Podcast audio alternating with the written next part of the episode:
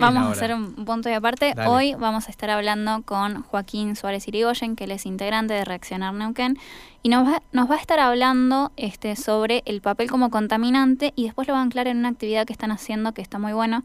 Todas las cosas que hacen en Reaccionar Neuquén las pueden encontrar aparte. Están en, Facebook y en Instagram. En Instagram eh, estuvimos arrobándolos también, así que pueden ir al nuestro y van al suyo, reaccionar.nqn. Así que estamos acá Joaquín, ¿cómo estás? Marcos y Bill te saludan. Hola Abril, hola Marcos, ¿cómo les va? Hola a todo el equipo también, que no deben estar solos. Acá estamos con, Flavio, que también está en los controles. Bueno, Flavio, gracias también por, la conexión. ¿Cómo les va? ¿Bien? Todo bien. Este, la verdad es que estamos muy, muy contentos de tenerte de vuelta acá. Este, estuviste la, primera vez hace ya un tiempito. Eh, nos, nos contabas sobre temas de, de agua este, y de las acciones que vienen realizando con Reaccionar Neuquén, que están muy buenas. Este, así que nos pareció que estaba piola otra vez una, una charla. Sí, a full, a full. Gracias por eso. Este, la entrevista de, la otra vez salió hermosa. Ganamos un par de seguidores que quieras poner también los likes siempre sirven. Eh, y, esto que se sigue repitiendo va a estar va a estar buenísimo. Así también un poco nos informamos todas y todos, porque para mí también es, es un desafío porque preparo el tema antes de salir en, la radio, así que es, un, aprendizaje de, de mí con ustedes. Muy bien. Bueno, eh, contanos un poco la campaña con el tema del papel, del reciclaje de, de que Primero les quería contar del compostaje. Eh, entonces, hay utilidades dando vueltas. ¿Y por qué tanto el compostaje? Porque el papel puede reducir su impacto en el ambiente mediante el compostaje. Hay distintos tipos de papeles que sirven para el compostaje y la idea siempre no uno sabe que todo lo que consumimos genera un residuo. Eh, todas las decisiones que tomamos, lo dije la vez pasada, generan un impacto en el ambiente, aunque nosotros no lo veamos.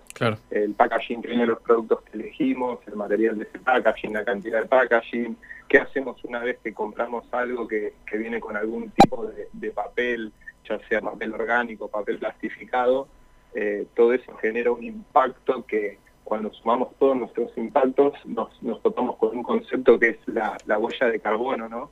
De cada uno de nosotros que sería cuánta contaminación producimos en base a las decisiones que tomamos. Y por ahí no nos damos cuenta, pero el, papel es, es, bastante clave, porque está en todos lados, desde el rollo del papel higiénico que tiene un cartoncito, hasta el diario, hasta un ticket, que hoy en día ya se vuelve algo innecesario, un expediente de trabajo, los apuntes, y al final del día todos, todos esos papeles que pasan por nuestras vidas después terminan en un mismo lugar que es contaminando, ya sea en un bosque o en la barda o en un relleno sanitario, que también nos cuesta dinero mantener un, relleno sanitario a nivel municipal o, gobierno, también están en nuestros impuestos, el, mantenimiento del, relleno sanitario. Entonces, eh, me, me, toqué con esta sorpresa, yo también me, sorprendí contigo, wow, si no, si no lo pensás, eh, eh, no somos conscientes del, daño que producimos. Más de una vez habrán ido a pasear por la barra y se encontraron con papeles que no sabes cómo llegaron ahí, eh, vas al río y hay papeles flotando, las bolsas de basura ni hablar que contienen un montón de papel. Entonces estuve viendo a ver qué se puede hacer con, los papeles, por un lado, para, para reducir. Y me encontré con que justo con el medio de compostaje encontré mucha info sobre eso. Y varios de los papeles que están en nuestro día a día se pueden utilizar para mantener el compost en, condiciones, que ese es otro tema. Si seguimos repitiendo columnas, les vamos a preguntar a, la audiencia a ver qué, temas quieren que toque, porque por ejemplo yo hago compostaje en mi casa y hay veces que no me sale. Así que mm. con esto del papel encontré que bueno, se puede hacer más seco el compost con los rollos del, papel higiénico, con los rollos de cocina, con pedazos de diario. Eh, hay un montón de, de materiales que podemos utilizar para reducir nuestro impacto ambiental. Y cuando uno se pone a pensar, eh, por año se talan 15 millones de árboles más o menos para producir papel, eh, que te puedo asegurar que es muchísimo, no me entra en la cabeza dimensionarlo, ¿no? Con, como decirte, qué tamaño ocuparía, pero, pero es mucho.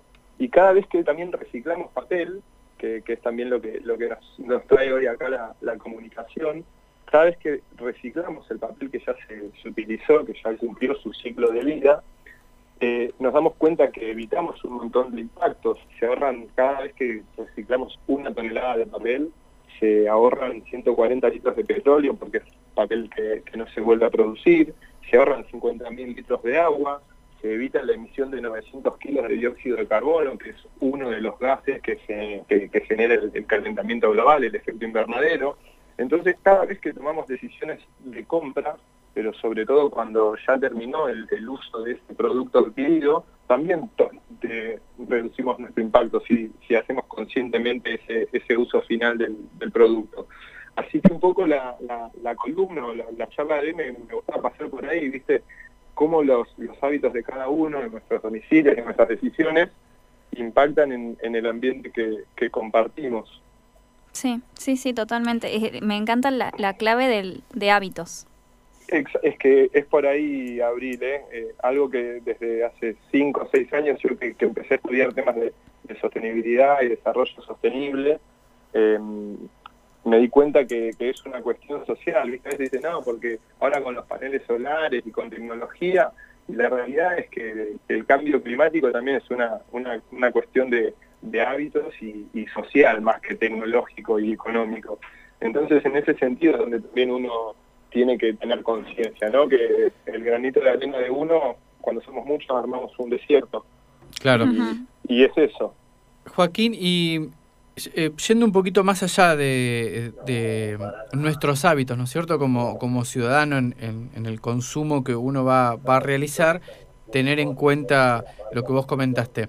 Pero, ¿pensás que es posible también que algunas empresas eh, dejen de generar tanto envoltorio o eh, tanto envoltorio innecesario a veces, ¿no? En los productos para, para también, no solamente que quede en merced nuestro saber comprar o elegir bien el producto para no contaminar tanto, sino para que las empresas tampoco generen eh, un, envoltorios eh, de manera masiva y a veces sin sentido?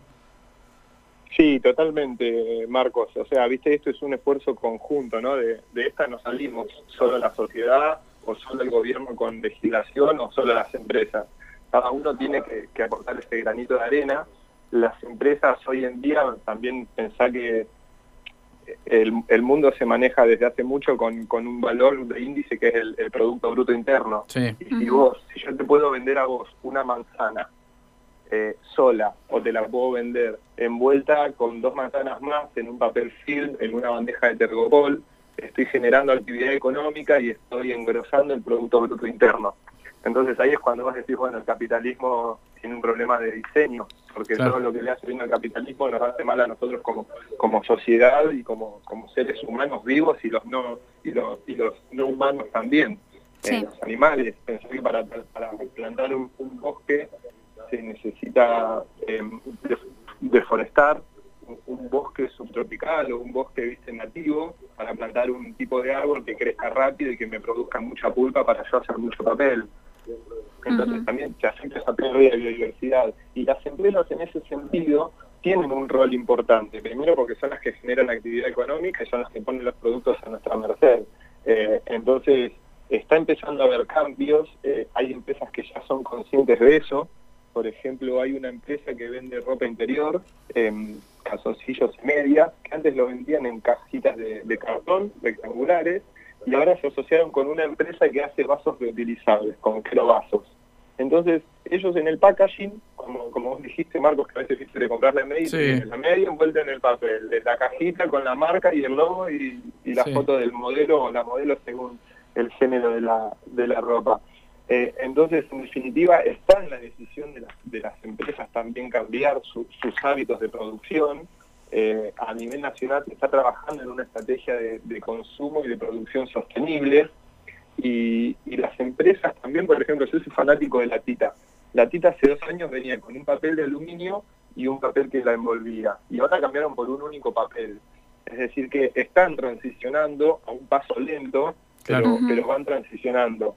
Eh, justo el tema del packaging también es, es, un tema interesante porque hay, hay proyectos de ley de, responsabilidad extendida del productor.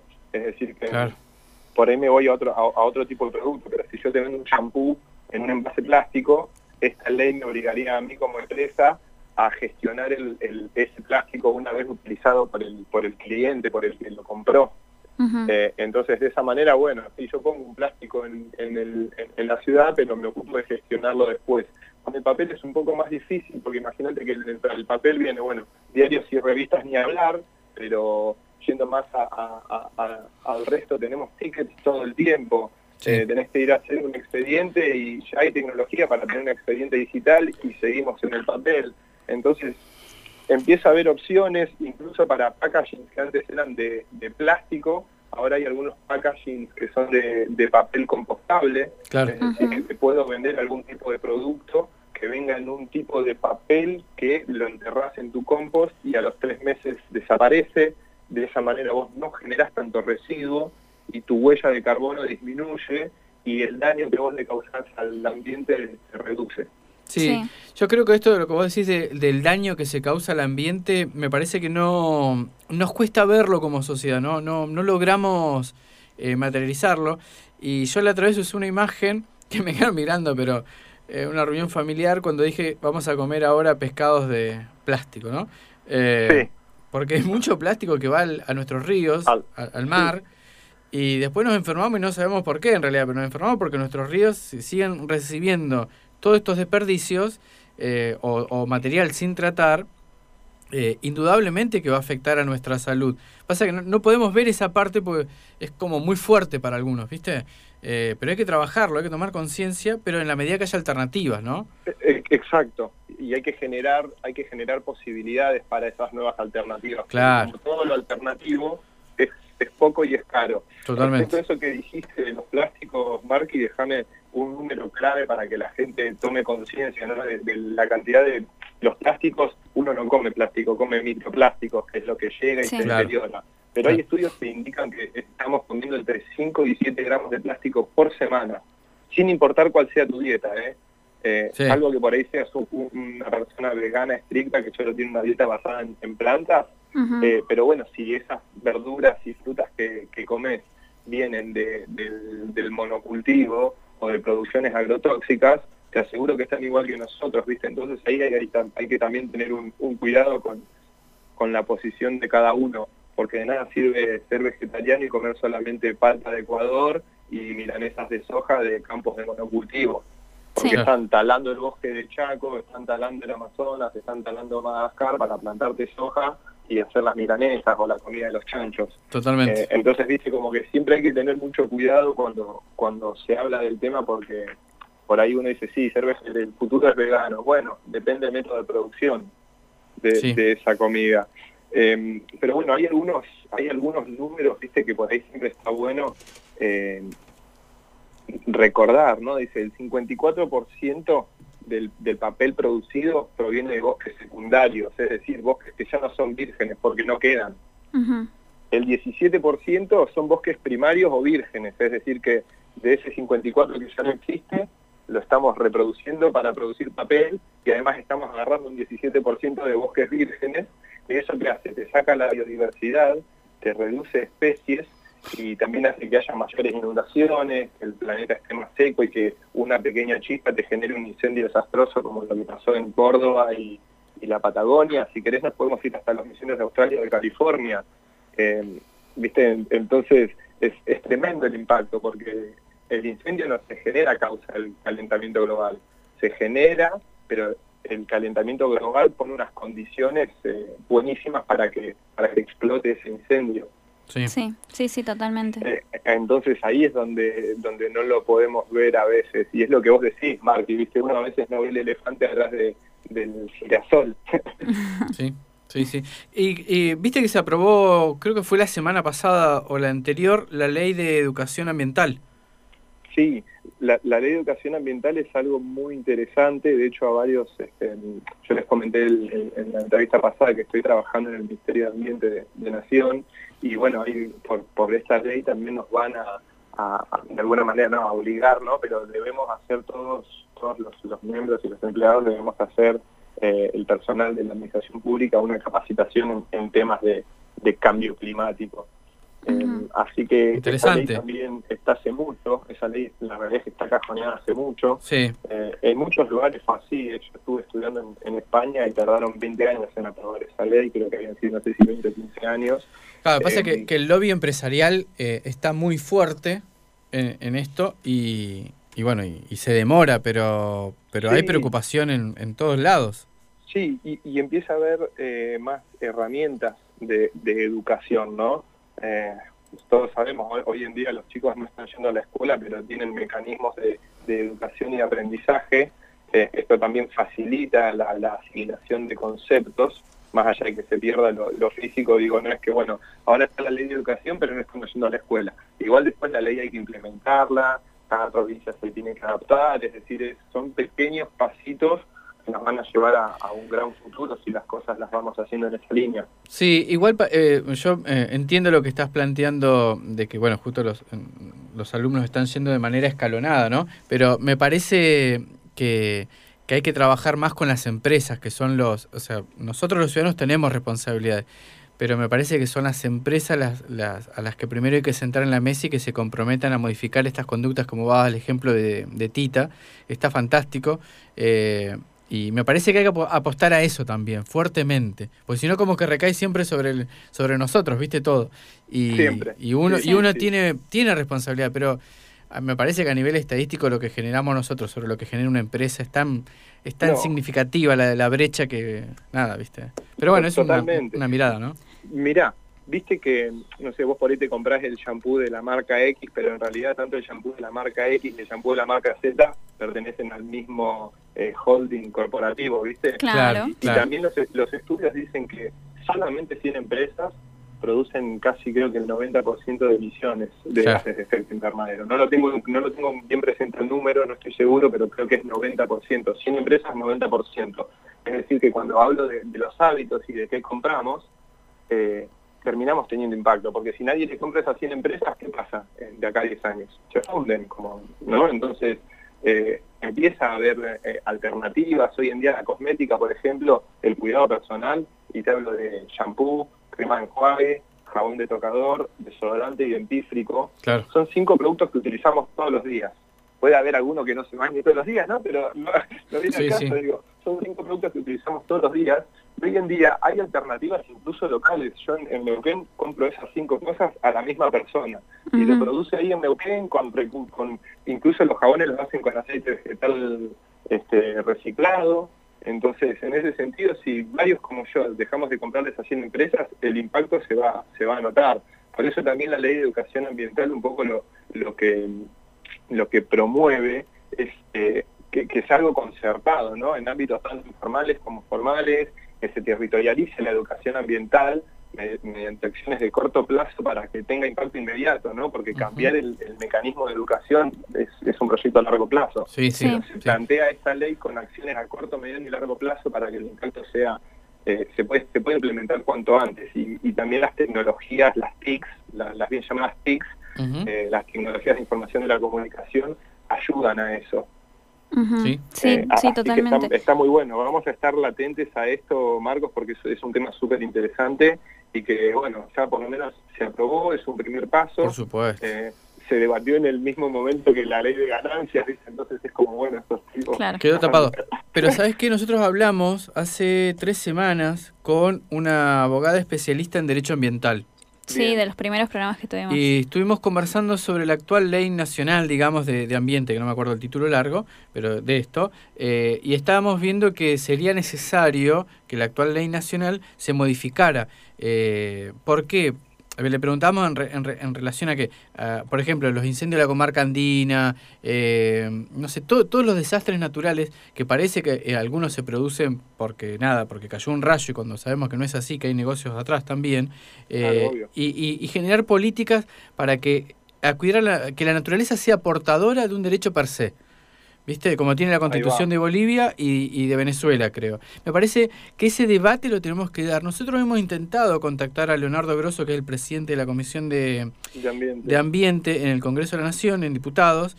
Bueno, nada, no me respondió, sé que leyó el mensaje, pero lo que queremos es ayudar a, concientizar y a que esa norma se modifique. Es necesario, ¿viste? 100% de acuerdo. Eh, de hecho, viste que mm, eh, encima también el ambiente este, está basado en los recursos naturales, ¿no? Que para bueno. llamamos recursos naturales que son de potestad provincial, entonces ahí tenés como que cada provincia puede, hacer lo que quiere. Y en realidad no. No, eso lo te iba a decir. O sea, no, tiene que ser así. pero, pero bueno. No, porque de, hecho hay, hay provincias que tienen menos grado de resistencia al lobby empresarial. Sí. Y, y yo creo que ahí hay que, hay que unirse y además estamos hablando de recursos no renovables. Totalmente. El, acceso al agua dulce en la cordillera, nosotros también hablamos con una investigadora del CONICET que está en, Mendoza, en el Yaniglia, y ellos hicieron o tienen hecho el relevamiento de las reservas de agua dulce de todos los glaciares de la República Argentina.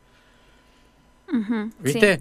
Y ese relevamiento de, de, lo que da cuenta es de quiénes tienen acceso o a dónde están las reservas de agua dulce en nuestro país, que, a escala global, eh, eh, digo, el mundo no tiene agua dulce. Es un 3, 4, 5% más. Después es agua salada todo.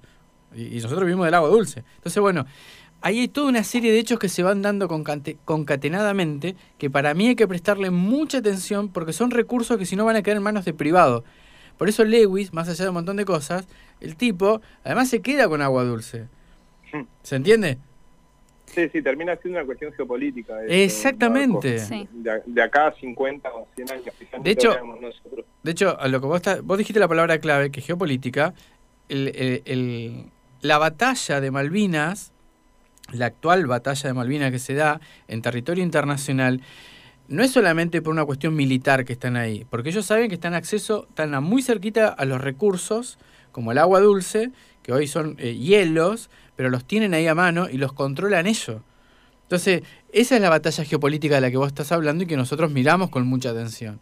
Parece lejano, pero no es lejano. es ahora. Eh, exactamente, la batalla se da en silencio, o sea, pero no, no es una batalla. Así que bueno. Eh, Qué bueno también que tengas esa perspectiva porque no se encuentra mucho. Eh, sí, mira, esto yo lo descubrí en el año. Claro, en el año 2004, cuando estaban cerrando son esas charlas que se dieron en la legislatura. Nada, fue uno, yo como periodista, en la legislatura estaba yo muy curioso de todo y habían cuatro o cinco militares eh, o personas del ejército muy capos los cuatro militares hablando de la dimensión geopolítica en la legislatura eh, a un par de diputados nada más eh, porque la mayoría se va viste cuando hablan de esos temas parece que está hablando en chino y, y además me sorprendió la cabeza hermosa de esos cuatro militares, lo clara que la tenían, y ahí fue cuando comencé a ver Malvinas desde otra perspectiva. No solamente por, por el derecho al archipiélago, sino lo que significa geopolíticamente que los ingleses tengan hoy Malvinas. Y lo que significa que el resto de los países también estén guardados. Entonces, me pareció interesante, porque no es solamente la cuestión militar, es la cuestión de, de los alimentos, el acceso al agua, el clima, las bases científicas que están ahí. Wow, me parece fantástico para compartirlo, ¿viste? Sí, sí, e, e, es una charla que necesitamos las dos horas de programa, Marquis. Sí, sí, sí, hay que trabajarlo, hay que trabajarlo. Totalmente. Joaquín, mira, el, tiempo nos apremia, así que te quiero consultar rapidísimo este el tema de, a dónde llevar. Sí, tenemos tres minutos literal, dos minutos y medio, así que... La, hago rapidísimo porque me la aprendí. Nosotros ya habíamos hecho una campaña en enero y en marzo, perdón, y debido, debido al, buen rendimiento que tuvo y la repercusión, se contactaron con nosotros desde distintas este, eh, carteras del gobierno provincial, su Secretaría de Ciudades Saludables, este, la, el Ministerio de Niñez Adolescencia y Juventud, que, eh, y nos dieron una mano enorme para, para replicar la campaña y maximizar el impacto.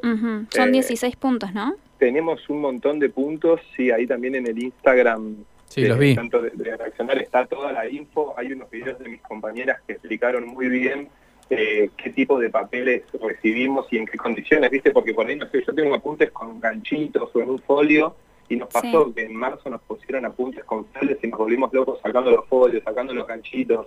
Eh, también para hacerle eh, el, aguante a las recicladoras que nos pagan un dinero por ese papel que no termina contaminando y que, de nuevo, lo dije la vez pasada y creo que a vos, Marqui, te había gustado el concepto, que cada kilo de papel que la gente recicle en esta campaña se traduce inmediatamente a un plato de comida en un comedor. Claro. Eh, sí, lo habías y, eh, entonces, eso para nosotros es importante. Eh, hay que hacer el esfuerzo, ¿viste? apuntes, diarios, bueno, cartones. Consulta, los cartones que tengan, por ejemplo, pedazo de Sintex, ¿no hay problema? ¿Pueden ir también? ¿O hay que sacarlos? No, no, a ver, la idea es que estén compactados, mientras menos material plástico tengan mejor. Eh, entiendo que todos los que participen de la campaña van a hacer el esfuerzo de sacar la mayor cantidad de, material que no sea papel, pero hay algunos que no se pueden sacar, ¿viste? Eh, lo importante es que, cada punto de acopio que tenemos tiene eh, bien marcado qué papel se recibe y qué papel no. ¿Viste?